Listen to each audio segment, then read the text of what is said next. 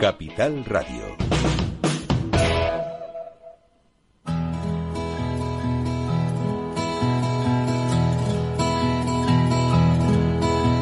Comienza la caja de Pandora. Al verte sonreír. Al verte sonreír. Un programa especialmente dedicado al mundo de la discapacidad. El niño que ayer fui. El niño que ayer fui. En Capital Radio La 10, cada semana hablamos de aquellas personas que por una causa u otra han llegado a ser dependientes. No, no vendrá y así sabrás lo bello que es. Lo presenta y dirige Paula Romero. Caen Ay, mil lágrimas al mar. mil lágrimas. Bueno, aquí estamos como cada semana con la resaca de, de, de la celebración de, de nuestros 13 años cumplidos en antena.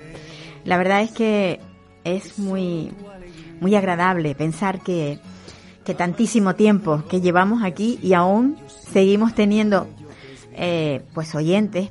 Y la, la, la pena es tener que hablar de este, de este colectivo porque si no existiera seríamos mucho más felices. Pero bueno es lo que hay. Nos vamos a ir hasta Sevilla porque en Sevilla está el secretario de una fundación que se llama TUB Beta 4 y es padre de una, de una niña afectada de una enfermedad, eh, bueno, pues que con la que se nace y desde luego eh, esta fundación lo que queremos es saber cuáles son sus proyectos, qué es lo que pretenden y sobre todo nosotros desde aquí lo que queremos es darle pues voz para que se conozca esta, esta enfermedad. José Torres, hola. Hola Paula, Me alegro muchísimo que hayas, eh, bueno, pues accedido a, a entrar en antena para hacerte una entrevista y sobre todo para conocer a fondo eh, qué es lo que es la, la- esta enfermedad que aqueja a un colectivo muy pequeñito de, de- de niños. pues mira, la, la- la leucodistrofia asociada al gen beta 4A, que es el nombre técnico de, de la enfermedad, eh, la fundación la hemos nombrado Fundación TUB beta 4A. Eh, TUB beta 4A es el gen que está mutado y es el que provoca esta, esta enfermedad. Esta enfermedad es, pertenece al grupo de las leucodistrofias, que es un grupo de enfermedades que hay descritas eh, ahora mismo más de más de 30 más de 30 tipos de leucodistrofia y son trastornos de base genética que afectan a la sustancia blanca del sistema nervioso central. Entonces afectan a todo lo motor y son enfermedades neurodegenerativas que aparecen casi siempre en la infancia y que y que son que son eh, letales y que hacen completamente dependientes a los individuos que las padecen. Por ser como es una, una enfermedad, mm, o sea, que se da muy poco, porque está conceptuada dentro de las, de las enfermedades raras, tú me decías cuando hablamos que no es que sea rara, es que es rarísima, por el número de personas que lo padecen. Claro, imagínate, el- según la Unión Europea, una enfermedad rara es cuando afecta a menos de 5 cinco enfermos por cada 10.000 habitantes. Ajá. Piensa que de esta enfermedad conocemos eh, menos de 300 casos en el mundo, eh, según el Hospital Infantil de Filadelfia, que es el, el centro de referencia de esta enfermedad, y en España eh, conocemos seis casos. O sea que es, que es que es imposible ni siquiera calcular la, la prevalencia de la enfermedad, es bajísima. Ahora, esto nos lleva a que, con- por ser un colectivo tan pequeño, tan minúsculo, lo que es el, el, el interés por la investigación no va a ser el mismo que con un colectivo mayor. ¿Cierto Eh, o no? En principio, eh, que haya un mayor número de posibles beneficiarios a la hora de, de crear una terapia, una cura, cualquier tipo de tratamiento, podemos suponer que un mayor número de beneficiarios hace más interesante eh, el desarrollo de investigaciones e incluso puede abaratar, abaratar el coste de estos tratamientos, ¿verdad? Lo que sucede ahora mismo con la terapia, con el, todo lo- la medicina genómica y el, todos los tipos de tratamiento de edición genética, es que cualquier avance en esta técnica de edición genética hace que e- estas mismas técnicas puedan ser aplicables a enfermedades similares o a enfermedades que, por ejemplo, en el caso de la leucodistrofia asociada al gen TUB beta 4A, eh, esta, esta leucodistrofia es provocada por una mutación simple, es una, una sola base que está cambiada de sitio en un solo gen, que es el TUB beta, TUB beta 4A.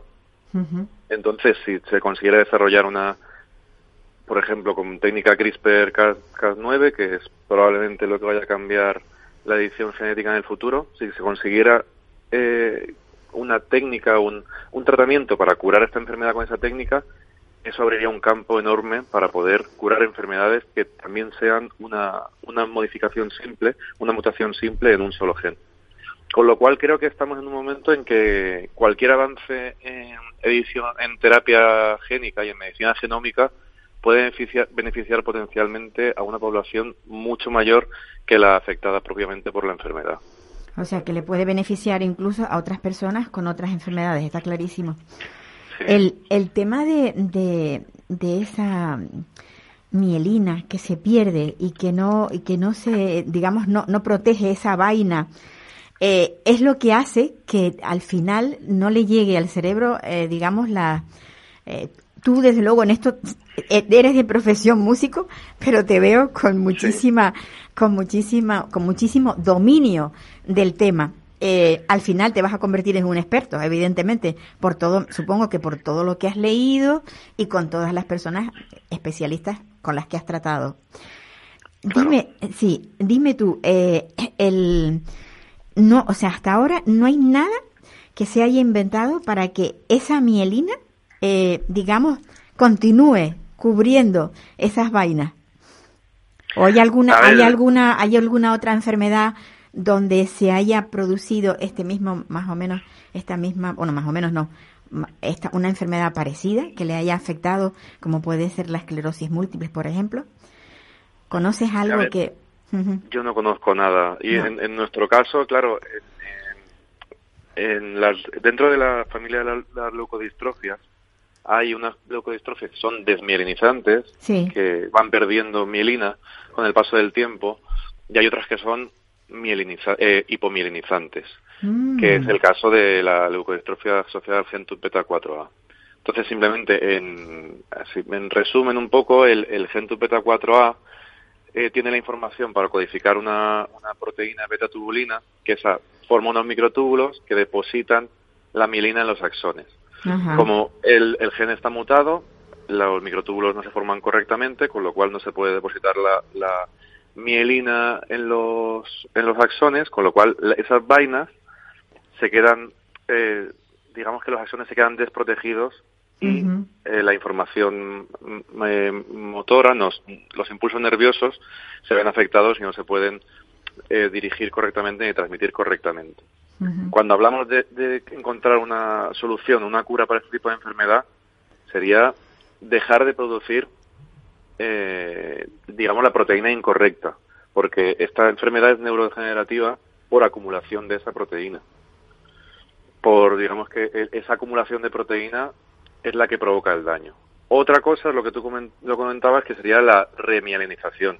Es decir, en el caso de que pudiéramos parar esa enfermedad y, y paráramos el componente neurodegenerativo, para poder recuperar a los afectados tendríamos que conseguir remielinizar esas, eh, esos axones. Esto es, verdad que esto sí que afectaría a una, a una amplia variedad de enfermos, como citaba la esclerosis múltiple. Y sé que hay muchos estudios en, en marcha y algunos prometedores, pero verdaderamente no, no sé exactamente en qué estado pueden estar los más avanzados. La fundación, ¿qué es lo que busca?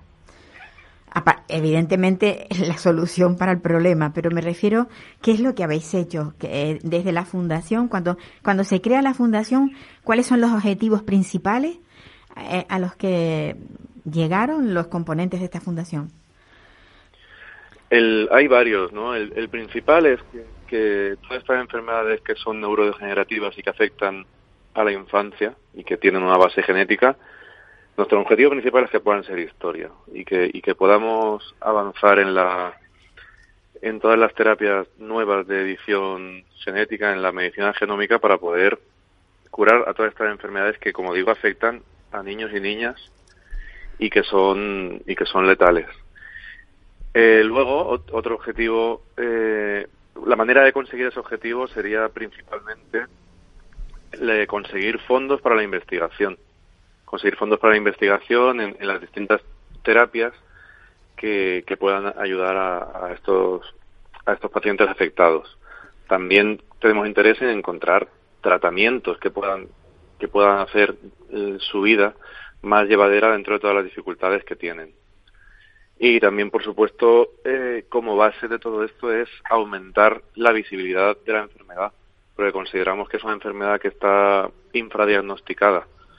Hay muy poquitos casos en, en España diagnosticados. Como dato curioso, en Sevilla hay tres casos de los seis que hay en España y esto se debe principalmente a que a los tres casos que hay en Sevilla nos atendió el mismo neuropediatra que conocía de, es, de un primer caso esta enfermedad. Esta enfermedad.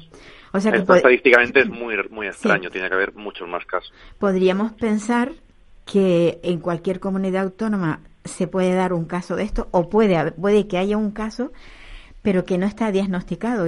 Igual nos vamos a encontrar con que muchos padres de- decidan emigrar a Sevilla para poder Mm. encontrar a ese doctor que es tan experto en el, en el tema. Claro, O la- es una, la- la es una tontería lo que estoy diciendo. Eh, se- eh, este, este, este doctor en este caso conocía la enfermedad. Estamos hablando de que enfermedades raras, en- según el portal Orfanet, eh, eh, hay descritas cerca de 7.000 enfermedades raras.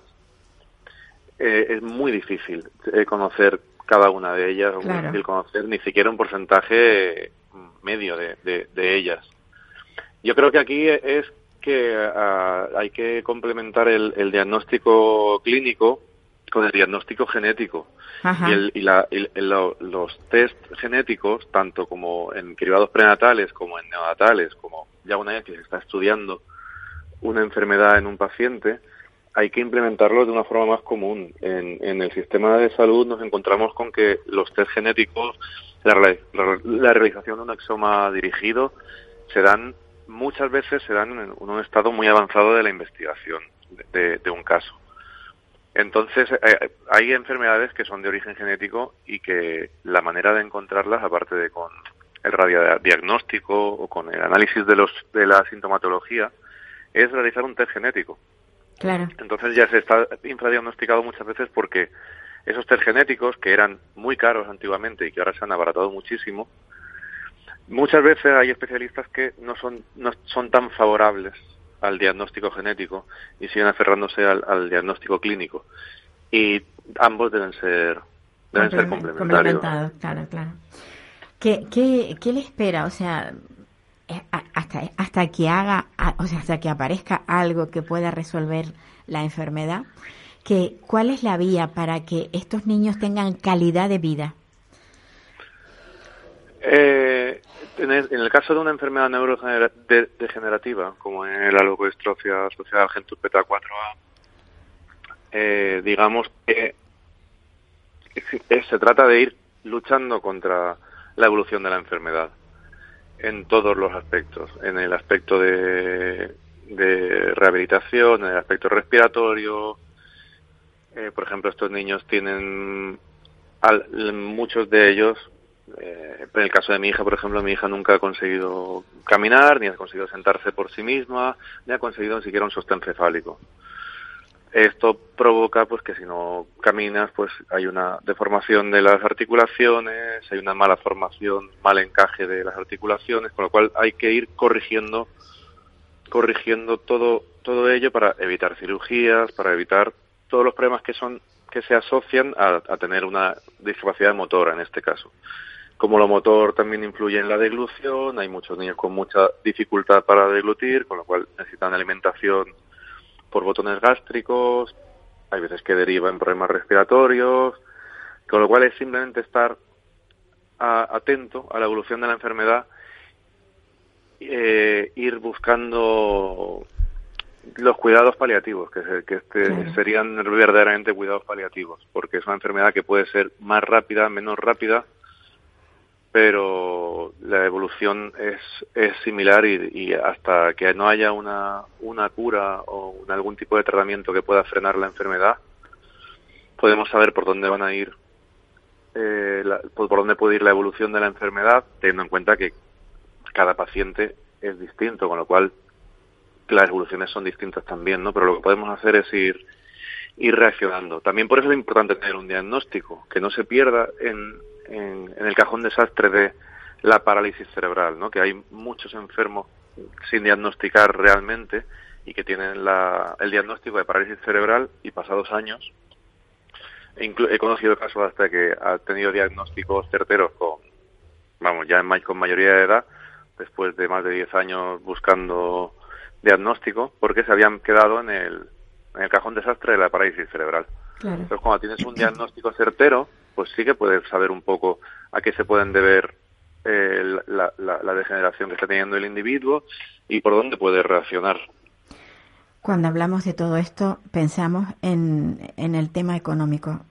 Las familias, ¿cómo afrontan? Porque las terapias mm, eh, casi siempre suelen ser muy costosas. Mm, lo que te ofrecen a través de la seguridad social eh, son muy pocas cantidades, o sea, pocos días de terapia y Mm. la, lo- la importancia de una continuidad en esos tratamientos es fundamental para el no deterioro, ¿verdad? Completamente, completamente. Eh, como digo, estamos luchando contra la evolución de la enfermedad. Eh, las herramientas que tenemos para luchar contra esa evolución, que es generalmente, en algunos casos hay, hay medicamentos, ¿no? Porque hay, hay veces que, que esta enfermedad cursa con crisis epilépticas y tenemos antiepilépticos, hay, tenemos la ci- cirugía correctora, la- la- las prótesis de todo tipo, pero claro, un tratamiento de reeducación del lenguaje, de logopedia, de fisioterapia, es importantísimo para, para poder ralentizar en la medida de lo posible estas, esta, el desarrollo de la enfermedad. Tenemos la suerte en España de tener un sistema público de salud y tener ciertas coberturas que otros pacientes que, que, que conozco en, en otros lugares del mundo, como por ejemplo en Estados Unidos, no tienen esa suerte. Pero aún así nos quedamos cortísimos, nos quedamos cortísimos, porque eh, por un lado es el, el- las terapias y por otro lado es que estamos a cuidado, estamos cuidando a, a personas completamente dependientes. Exacto. Y eso tiene mucha, eh, genera mucha dificultad para la conciliación laboral, para la conciliación personal. Sí. Es, es, es muy difícil, es muy difícil y, y cualquier ayuda, eh, es- aunque digo que ya digo que las que las que las hay y también hay un tejido asociativo en España que a nivel asistencial puede cubrir ciertas carencias que tienen las administraciones, pero aún así creo que estamos lejos de de tener todas las coberturas que necesitaríamos. Ahí es donde yo quería llegar. Mm, Es tan importante ese apoyo, porque además tú, has hablado de, de la conciliación, pero el desgaste físico, mental y emocional que tienen los padres cuando tienen una, un crío de estas características en su vida mm, es, es muy grande. Sí, es increíble. Siempre se habla ¿no? de quién cuida al cuidador. Exacto. Eh, en este caso estamos, por un lado, hablando de, de cuidadores de personas completamente dependientes, como digo, pero también estamos hablando de, de- de padres y madres a los que, eh, que tienen que hacer frente a una noticia durísima en un inicio, Sí. que es que, que tu hijo o hija tiene una enfermedad neurodegenerativa, que no tiene cura, que no hay tratamiento posible y que la esperanza de vida es, es corta. Para hagas una idea, la esperanza de vida media en el caso de, global de las leucodistrofias es de 12 años. Entonces, eh, uno como padre o madre tiene que enfrentarse primero al, al- al jarro de agua fría, luego al, a, a la expectativa incierta de cuánto tiempo voy a tener a, a mi hijo o hija conmigo, cómo va a ser su evolución, qué puedo hacer, qué no puedo hacer, y al mismo tiempo, evidentemente, pues darle, proveer con todos los cuidados y toda la educación que, es- que esa persona se merece. Sin duda. Mm, Es muy difícil. Sí. José, yo es que me ¿sabes lo que me gustaría? Tener una varita mágica. Yo cada vez Sí. que oigo, sí, cada vez que oigo problemas de estas características que sabemos que las soluciones eh, van a ser para un futuro muy lejano, eh, la verdad es que da, da mucha mucha impotencia, o sea, te, te da impotencia, te da impotencia. Mm. Yo os deseo que disfrutéis de, de vuestra hija mm, todo lo que podáis porque porque ya porque tenéis muy claro cuál es el futuro. Sí. Y porque bueno, sois jóvenes y, y no sé, yo creo que que la vida nunca sabe qué es lo que nos va a deparar. Así que una, un abrazo muy fuerte. Y, y la fundación, bueno, ojalá consigáis todo lo que buscáis ¿eh? a través de ella. Muchas gracias, ojalá, Ojalá lo consigáis. Un abrazo. Y un besito para tu cría, un besito. Venga. Gracias, Paula. Pues estas son las cosas que pasan cuando la vida nos da un revés.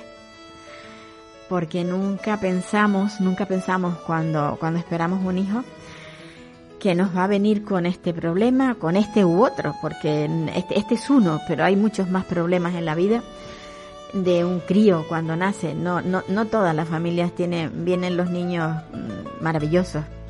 Eh, ya hemos hablado muchas veces de lo que llamamos el duelo cuando, cuando nace un, un crío con alguna de estas enfermedades, porque lo que esperamos siempre es que viene alguien estupendo, maravilloso y nos lo imaginamos de lo mejor, pero luego la vida nos da un hachazo y nos encontramos con que nuestro hijo viene con unas dificultades y la sociedad tiene que entender que estas dificultades no son solo de la familia, es, es un problema social.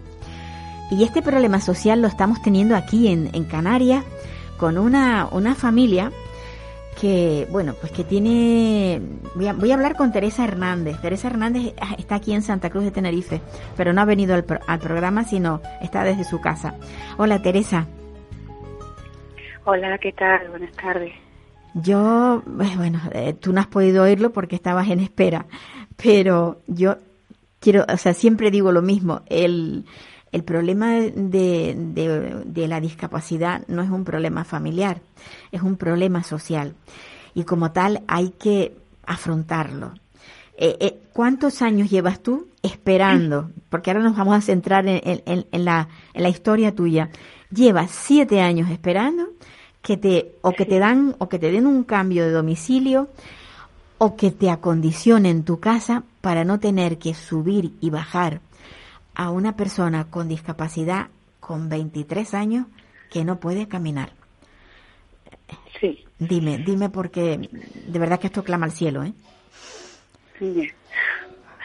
Es que la verdad es que cada vez que, que lo tengo que decir yo me pongo fatal. No, me imagino, me imagino.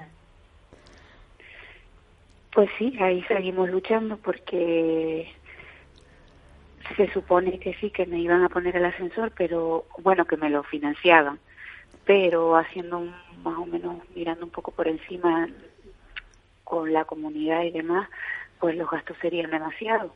No, no lo pueden afrontar ustedes. No. Entonces, esa es una opción que ya no podemos, porque claro, mm, tenemos que ser todos y todos no podemos. Y en cuanto al, al cambio de vivienda, pues también me siguen una serie de cosas que no que no veo claras y no y no puedo aceptar, o sea que al final estamos en lo mismo. O sea que ahora mismo la solución que te han dado no es factible de ninguna de las maneras. Es que, a ver, yo yo quiero hacer, eh, quiero recordar, Aquí en, en, nuestra, en nuestra comunidad autónoma salió en un periódico el caso de esta familia, el caso de Teresa Hernández. Tiene un, un joven, porque tu hijo un joven ya, 23 años, que tienes que eh, bajarlo y subirlo porque vives en un cuarto piso y no hay forma humana de, de, o sea, porque él no puede desplazarse. Te, te, te, dicen si tú lo bajas. Sí, porque ya yo no lo puedo subir. ¿Y qué es lo que hace él? Atra todos esos escalones los va gateando como si fuera un bebé. Poco a poco. Mm, sí. Y lleva así 23 años. Pues así en verdad él empezó a subirlo solo pues después de la pandemia porque yo ya no podía, ya no tenía fuerza porque claro, él ha crecido, él, entonces yo no, no podía y, él tiene que subirlo. Yo lo, lo hice hasta que pude, pero cuando ya no he podido más, pues hemos tenido que, que hacerlo así, porque es que no tengo fuerza ya para subirlo. Sin duda, sin duda. ¿Cuánto, cuánto tiempo llevas contra, o sea, con, con tu hijo? ¿Cuánto tiempo llevas luchando? Pues siempre, desde que nació he estado luchando, ahora por la casa, otras veces por otras cosas y siempre. Él, él Porque tiene, tiene que, él tiene, está luchando. él tiene una discapacidad física. Sí, él la tiene física y psíquica. y psíquica. O sea, él está conceptuado como un gran dependiente. Sí. Está, él, él tiene dependencia de grado 3, sí. de grado 3. Las ayudas que tienes son mínimas, tampoco es tanto lo que te ayudan como para poder tener una disposición, o sea, para poder disponer de dinero y decir, bueno, contrato a alguien que me lo suba y me lo baje, por ejemplo, por decir algo. A ver, él tiene sus ayudas. Yo hasta ahora, como lo he podido bajar y él puede subir, pues lo hemos ido dejando así porque, mm, bueno, más o menos. Pero es que ya es que me da tristeza verlo así subir eh, todos los días la escalera de esa manera, con 23 años, que bajan otros chicos de su edad y él arrastrándose y, y, y, y él por esa escalera mientras van bajando los otros. Mm, No sé, es que ya no puedo más. Pues sí. Pero de verdad es que no sé tampoco qué hacería más. Mira, y la solución de un, de un ascensor, imaginémonos que conseguimos el dinero, que a través de este Sí. programa pedimos dinero, por favor, el poco que sea. Tú sabes que la, los canarios son muy solidarios. Imaginémonos que puede, que, que conseguimos el dinero. La casa tiene, está acondicionada como para poder instalar un ascensor Tendría que ser exterior, por dentro no se puede, exterior. sí. Porque por dentro no hay hueco para poner un exterior, un ascensor. Y luego, claro, el mantenimiento y todo lo demás es que hemos estado un poco haciendo cuentas y se nos sube demasiado el, el presupuesto para luego poderlo mantener. o sea que la solución sería que a ti te diesen una vivienda a nivel de calle. Sí, esa sería una de las soluciones. Porque es que yo no veo otra. Bueno, una de las la solución. La, la más fácil, por así decirlo. Porque es que no sé, no sé. Cuando, cuando hablábamos eh, en, fuera de, de antena, eh, tú me comentabas que donde tú vives hay viviendas que están, bueno, están ocupadas por ocupas, que podrían ser, o sea, que no están, que no son, que no están dadas, ¿no? Que podrían ser, que alguna de ellas podría ser eh, fácil en la que tú pudieras establecer tu hogar eh, y tener la facilidad de entrar y salir a tu casa con, con, tu- con tu hijo. Sí, hay que se, viviendas que se han quedado vacías y la han cogido, pues, gente que no tiene discapacidad, pero que, bueno, tiene sus necesidades y necesita una vivienda, y me imagino que se ha ido ahí por, por eso. Pero, claro, mm, eso quién lo controla, eso quién lo lleva, no lo sé. Claro. Porque la, la opción con, con quienes tú has hablado, la opción de un cambio de vivienda, ¿qué, qué es lo que te dicen? ¿Qué es que alegan para decir que no pueden hacerte un cambio de vivienda? Yo lo he hablado en vivienda y lo que me dicen es que no, no es legal cambiar la vivienda privada por la pública. Yo, claro, yo entiendo que si no es legal no lo puedan No hacer. lo pueden pero hacer, claro. No Sí, lo sí. sé. Yo no. La verdad es que yo estas cosas no entiendo mucho, pero bueno. Quizás necesitarías a alguien que te asesorara, alguna persona que tuviese Sí, bueno, a mí me está asesorando Ana Mengíbar de Queremos Movernos. Ahora estos días no he podido hablar con ella porque como sabes que han caído estos días de fiesta y demás. Sí, sí, sí. pues mm, ella ha cogido unos días para desconectar, pero cuando ella venga, pues vamos a hablarlo y a ver qué, qué podemos hacer y demás. Me alegro, me alegro mucho. Por lo menos así no te sientes tan sola. Ana Mengíbar es una luchadora. Es una Sí. mujer muy luchadora. Y Sí. esperemos, esperemos que con su lucha y, y, y, y, so- y bueno, eh, también estuviste en, la, en las oficinas del diputado del común Sí, sí, también. y, y el diputado... ha, ha estado hablando y, y haciendo lo que puede desde, de su puesto. Y vamos a ver si entre todos conseguimos algo. Yo espero que sí, porque mm, esto, además, son los derechos, ni siquiera pensando en ti, son los derechos de tu hijo. Sí, es que por eso lo hago, no ya por mí, por él. Porque no es digno que tenga que subir la escalera de esa manera. Arrastrándose, sí. Hombre, y por ti también, porque al final vas a terminar tú siendo una dependiente. Si, no, si. Claro, hombre, si sigues así y me decías que estabas yendo a terapias porque tienes dolores. Sí, sí. O sea, que estás afectada de, de, de artrosis o artritis o alguna cosa de esta.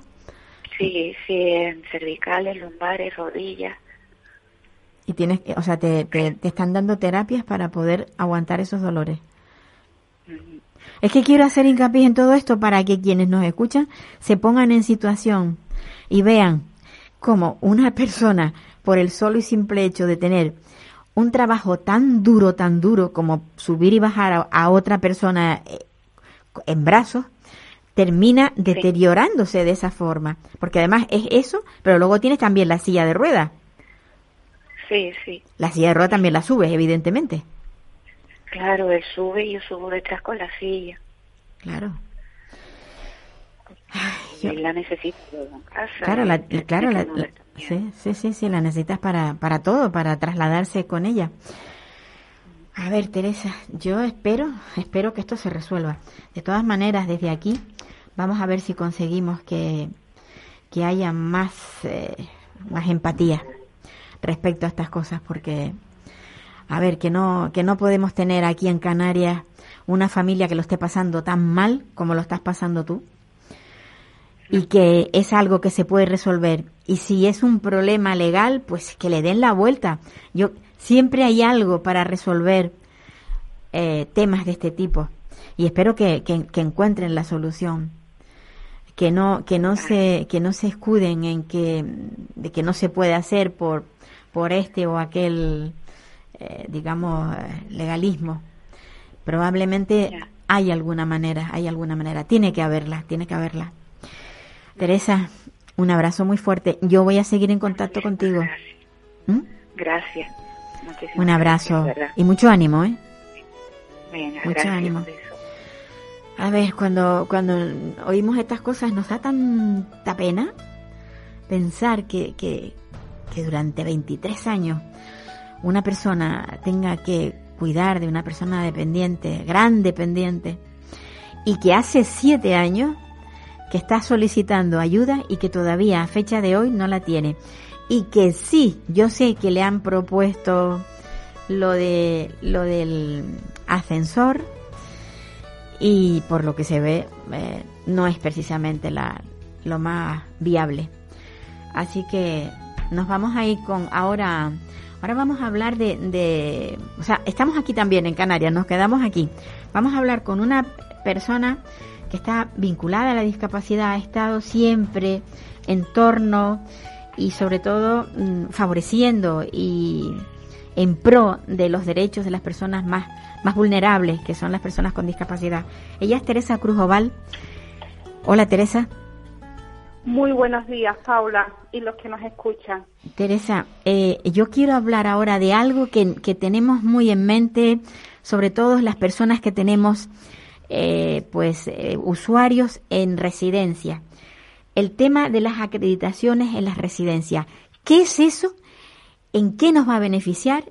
Y un poco darle luz a esta, a esta palabra de acreditación. Tú que conoces el tema. Mm, sí, me quedé pensando a ver qué respuesta te doy, porque no es algo nuevo. Eh, y evidentemente la, acreditación lleva un paso previo que es la autorización. Eh, una entidad eh, tiene que estar autorizada para prestar un servicio residencial, mm, tanto de personas con discapacidad, mujeres, del tipo que sea. Tiene que estar, cuando va a poner en funcionamiento un recurso social, tiene que estar autorizado. Eh, para tener esa autorización requiere una serie de, documentación por parte de la Consejería de Derechos Sociales del Gobierno de Canarias, eh, tiene que presentar una memoria, qué personal va a prestar el servicio y demás. Y hay varios tipos de, autorización, eh, incluso hay una que se le da de manera provisional y la consejería tiene el deber de personarse en esa entidad y luego darle la autorización definitiva cuando vea que efectivamente cumple con todos los requisitos que requiere la comunidad autónoma para eh, autorizar ese recurso. Y luego viene el siguiente paso, que es la acreditación. La, una entidad, eh, tanto pública como, mientras la autorización solo es para las entidades eh, del ámbito privado, tanto ONGs como aquellas que tienen fines lucrativos, el tema de la, la acreditación eh, solo es para eh, las entidades eh, que quieren concertar eh, servicios con el gobierno de, Canarias. Si no está acreditado, no va a poder prestar ese servicio. O sea, en una palabra, las que va, los que reciben subvenciones. ¿Se podría decir así o no? Sí, financiación, sí, financiación. sí, correcto. Sí, para quienes nos están escuchando, un poco que lo, que lo puedan entender. Sí. Sí, todas aquellas que tienen financiación por parte del gobierno eh, de Canarias tienen que estar, o de las administraciones públicas en general, eh, tienen que estar acreditadas y por lo tanto tienen que reunir una serie de requisitos. Y esas, tanto la autorización como la, la acreditación están regulados en la nueva ley de servicios sociales eh, que obligan a esas entidades a, a su vez a estar inscritas en un registro eh, eh, único de entidades sociales. O sea que tienen que estar registradas en el registro único de entidades sociales, tienen que estar autorizadas y tienen que estar acreditadas. Paula, no nos engañemos, esto efectivamente está regulado en el artículo 70 y 71 de la Ley Nueva de Servicios Sociales de Canarias, eh, pero para eso se requiere eh, un servicio de inspección eh, fuerte por parte de, mm, la consejería que garantice efectivamente que esto se está cumpliendo. No vale lo que yo he escuchado en, otros tiempos, es verdad, aquello de que es una entidad privada y que por lo tanto no se les puede pedir esta, esta documentación, esta, estos mm, requisitos no es cierto. Eh, sean públicas o privadas, hay que pedirle eh, tanto la autorización como la acreditación. Sí. Yo creo que es una tarea que el próximo gobierno tiene que ponerlo entre las prioridades, eh, porque velar por la calidad de, la atención que están recibiendo las personas en las residencias, del tipo que sea, eh, requiere que haya una vigilancia, un control y una comprobación y para eso tiene que haber un servicio de inspección. Hay muchísimos reglamentos que, que tienen que ser desarrollados, que no se han desarrollado después de que se aprobó la ley para que esto sea efectivo. Claro, y ahí tendrán que... Ahí, quería, ir, ahí quería ir yo. Y, una pregunta, una pregunta que, que nos hacemos todos los que tenemos usuarios en, en, residencia. ¿Esa documentación está, a, o sea, puede, puede eh, solicitarla eh, las personas, los usuarios, los familiares de usuarios? ¿Saber exactamente eh, cómo está acreditado o eso solamente es una cosa del gobierno y de, y de la residencia? A ver, eh, este, esta cuestión, eh, las personas con que tienen reconocida un, un, centro residencial tienen una serie de derechos que están en la propia ley de servicios sociales y a que se le garantice la calidad es un derecho que tienen y la calidad de ese servicio va vinculado a estos dos elementos. Entiendo que si algún eh, alguna persona usuaria o familiar eh, que acredite ser tutora, mm, tanto legal como mm, de hecho, eh, podría tener acceso a esta a esa documentación. Que a mí como ciudadana, que a mí como ciudadana me gustaría que se hiciera ese ejercicio de, transparencia. Eh, tengo claro que mm, quien, quien, vaya a dirigir en, en los próximos meses, porque está ahí a la vuelta de la esquina, eh, ese área, mm, sería bueno que se avanzara en la transparencia en el ámbito eh, social para garantizar que efectivamente esos derechos que hemos reconocido en la ley se hagan efectivos. ¿Y el tema de las acreditaciones es en todas las comunidades autónomas por igual o cada comunidad la aplica según su criterio? A ver, las acreditaciones tienen un marco, eh, ahora se aprobó un, modelo marco eh, en el ámbito de la dependencia, en el Consejo Interterritorial, un modelo marco que todas ese mínimo, ese mínimo lo tienen que garantizar de manera idéntica el conjunto de las comunidades autónomas. Luego, eh, otras comunidades autónomas pueden avanzar y pueden ser más más ambiciosas en, la, en los requisitos, pero hay un mínimo que hay que cumplir en el conjunto del territorio nacional. Cuando una precisamente precisamente porque la ley de, de, dependencia eh, uno de los principios es que, que exista mm, igualdad eh, en el acceso y en la calidad de los servicios en el conjunto del territorio y para eso tiene que haber un marco general que lo haga posible. Claro. este caso. Sí, pero como ya sabes que, a ver, cuando entró la ley, la ley de dependencia, cada comunidad la estuvo aplicando como le, vino en ganas, porque así fue, y sabes, y sabemos, vamos, lo sabemos todos, que ha habido comunidades que han ido recortando más que otras, y eso ha ido en detrimento, desde luego, de, o sea, la ley se ha diluido precisamente por la forma en la que se ha aplicado. Entonces, yo siempre había, cuando, cuando empezamos con el tema de la ley de dependencia, decimos, necesitaríamos algo, algún mecanismo que obligara a todas las comunidades a que lo cumplieran a rajatabla, pero no ha sido así, no ha sido así. Eh, precisamente, Paula y quien nos escucha, eh, porque mm, las comunidades autónomas han dado pocos pasos para regular esa autorización, esa acreditación lo que no podemos hacer es externalizar servicios para abaratarlos. Claro. Eh, lo que no se puede hacer es externalizar servicios para no garantizar, porque es que al final los externalizas, pero sigue siendo un servicio público y sigue, y sigue teniendo la obligación de garantizar que se preste en condiciones de calidad. Pero aún así, aunque ese servicio sea privado porque la administración no lo puede prestar, eh, o, hemos llegado a un nivel de especialización que es imposible cubrir eh, el conjunto de las demandas de la ciudadanía, aún así tienes que, eh, que mm, velar porque el conjunto de las entidades sociales que prestan servicios los hagan en condiciones de calidad. Sin duda. Reciban, reciban o no financiación por parte de, la comunidad autónoma. De verdad en la, que yo Sí, en, la, en la actualidad, eh, ¿todo lo que es dependencia está transferido a los cabildos o hay algo que todavía maneja, digamos, el, el gobierno, como en su día pasó?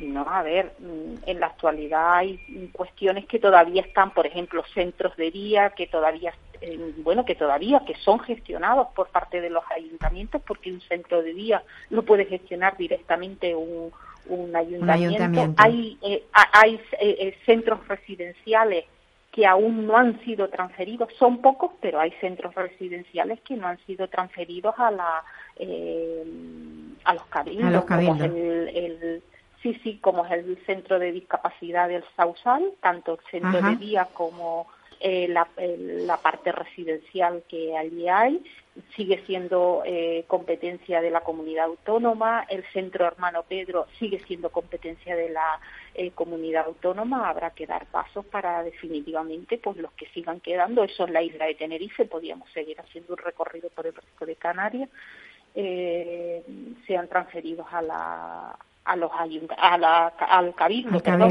aún así la competencia, la competencia, aunque sea transferido al, a los cabildos, la competencia de vigilar, comprobar, controlar la acreditación, la autorización, todo eso está en manos de la comunidad autónoma y no va a ser delegable porque así lo opone de manera expresa. Eh, o sea que va a ser el gobierno quien tome, o sea, quien tome las iniciativas, cualquiera que sea. Sí, sí, sí, sí bueno, pues eso, que eso es muy importante. Este es el paraguas, el paraguas el que tiene que garantizar la igualdad en el conjunto del territorio de la comunidad autónoma, esas competencias de especial eh, vigilancia y control y comprobación, la, tiene que seguir eh, eh, en manos de la comunidad autónoma. Creo que es el garante de. en, la, en la actualidad, tengo, tengo entendido que en la actualidad hay 72 centros residenciales que están acreditados. ¿Y el resto? ¿Por qué no están acreditados? ¿Por qué no han entrado en esa acreditación? ¿Por qué no.? Pues, a ver, eh, el resto de los centros que no están acreditados eh, habrá que ver si esos centros que no están acreditados sí están autorizados para funcionar, eh, eh, Paula, porque son, este, hemos estado diciendo cosas diferentes. Eh, que una cosa es la autorización, que es el plazo previo, y, otra cosa es la acreditación, porque pueden ser que acreditar yo no, no considere la necesidad de estar acreditado porque no voy a pedir financiación a, las a las administraciones públicas. Pero de cualquier manera yo sigo poniendo eh, el, la, la carga en el primer escalón de la escalera y es la autorización. Hay que garantizar que el conjunto de las entidades sociales estén autorizadas y las que no están autorizadas, pues la comunidad autónoma tendrá que tomar las medidas oportunas en favor de, la ciudadanía que demanda o que está recibiendo esos servicios.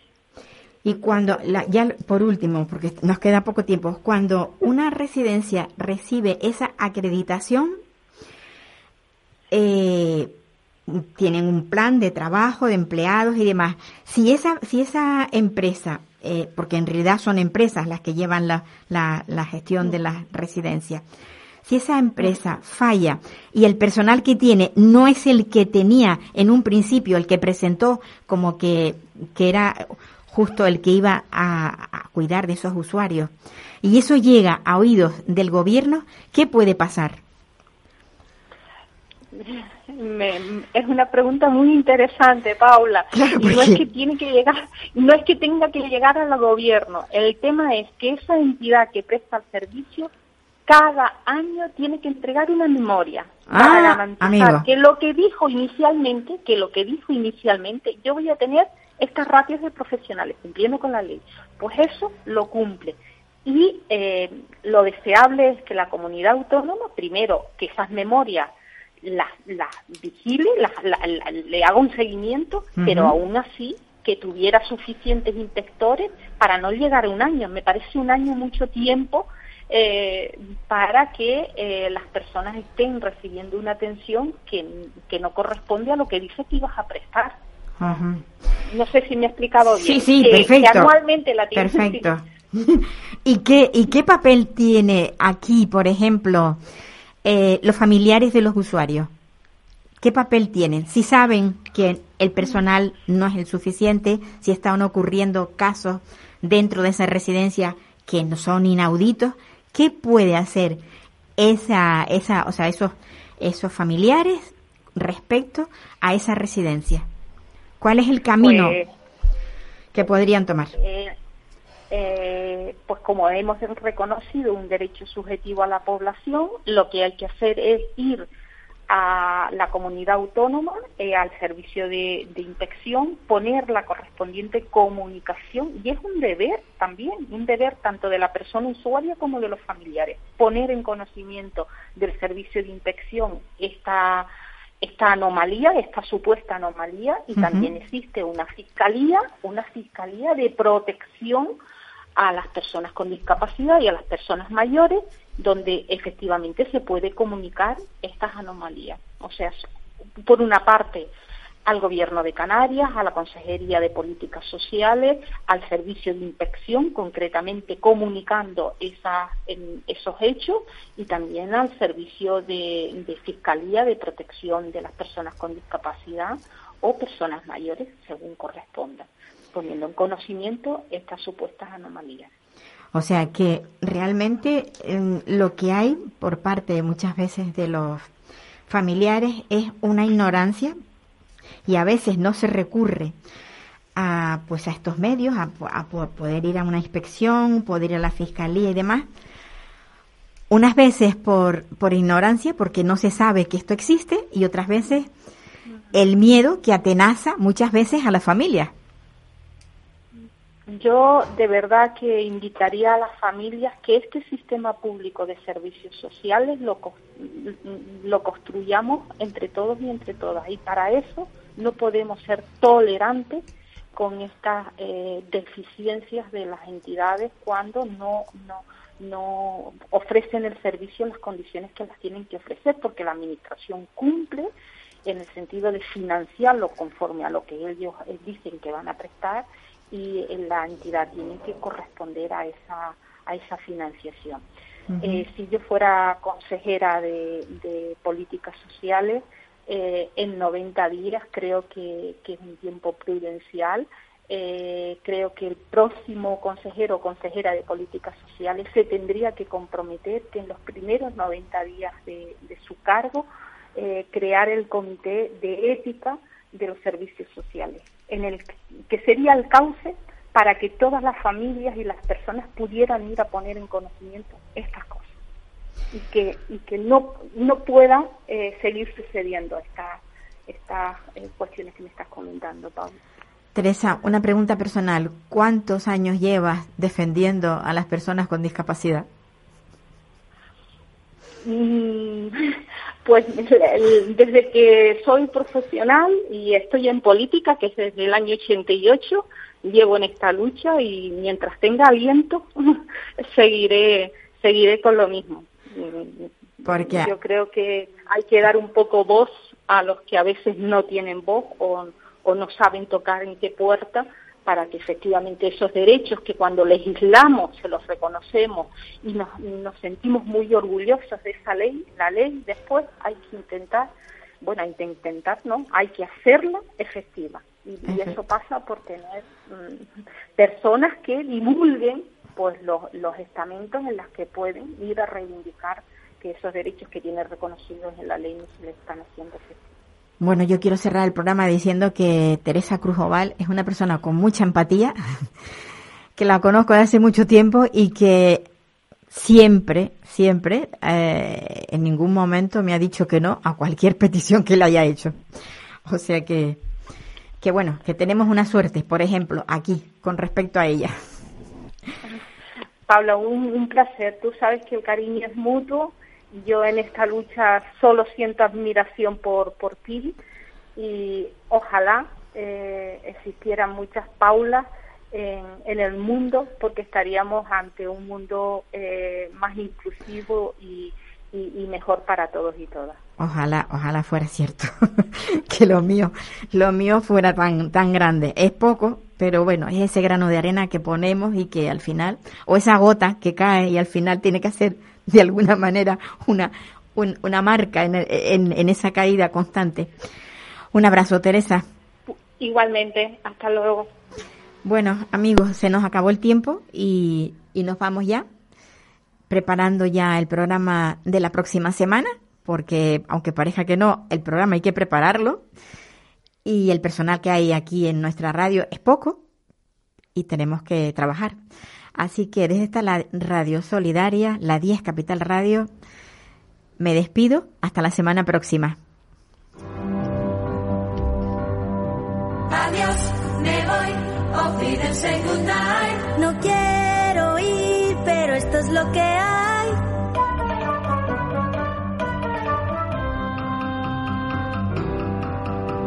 Adiós, me voy, olvídense nadie. Adiós, adiós a usted, usted y usted.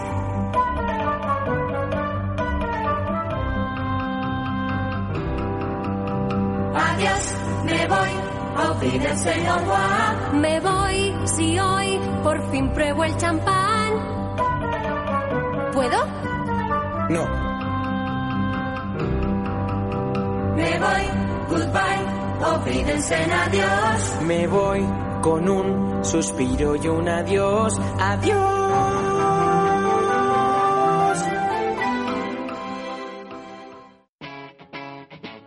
Capital Radio